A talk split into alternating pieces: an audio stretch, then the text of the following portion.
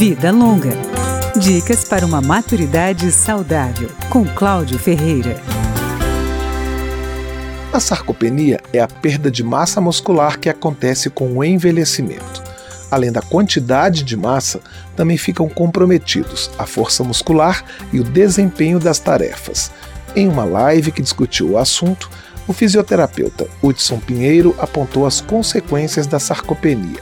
Ela está intimamente relacionada a desfechos ruins, a hospitalização, a perda da independência e também, na verdade, a, o risco maior de morte.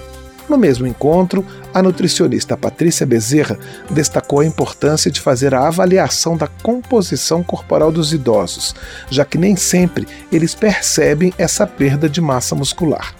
A especialista lembra que a sarcopenia pode prejudicar algumas tarefas a gente precisa entender o músculo não só como essa função mecânica de uhum. levantar, andar, sair, mas também como uma função dele é, em relação ao controle metabólico, né? A gente uhum. sabe da importância da massa muscular no controle da glicemia, o calor, a necessidade de uma quantidade adequada de tecido adiposo para manter a temperatura corporal.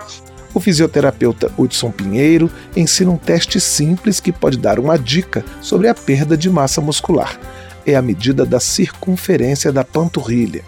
A medição não pode ser feita pela própria pessoa, porque a perna tem que estar relaxada.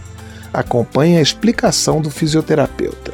Uma pessoa sentada com o joelho a 90 graus, você pega a região mais volumosa da perna, né? Aqui no Brasil já tem várias cortes e vários trabalhos interessantes que utilizam os valores de 34 centímetros para homens e 33 centímetros para mulheres. Então, se você tem a canela fina, a perna fina, isso é um gatilho para o desenvolvimento dessa síndrome. Os dois profissionais de saúde lembram outras pistas que podem indicar a possibilidade de sarcopenia e que, portanto, merecem uma investigação, como o sedentarismo, uma frequência maior de quedas e uma dificuldade de o idoso se mover de um cômodo para outro em casa. Vida Longa, com Cláudio Ferreira.